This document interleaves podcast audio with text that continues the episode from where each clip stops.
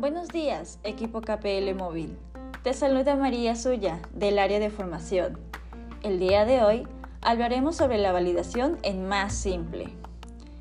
Sabemos para que procede el cambio de plan de nuestro cliente, aparte de poder validar los datos personales del titular, debemos validar el estado de la línea en el más simple. De ese modo nos aseguramos que nuestra venta se efectuará sin ningún inconveniente. Lo primero que debemos validar es si la línea se encuentra activa. También debemos verificar en el más simple si el número tiene alguna orden pendiente, además de ver si el cliente cuenta con alguna deuda pendiente, incluso si la línea se encuentra suspendida por dicha deuda. Recuerda, es importante validar el scoring del cliente para asegurarte que el plan ofrecido esté dentro del cargo fijo máximo permitido.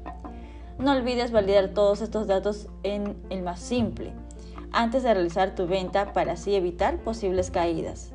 Muy bien equipo, sigue las indicaciones para que puedas realizar una adecuada gestión. Que tengas una excelente semana.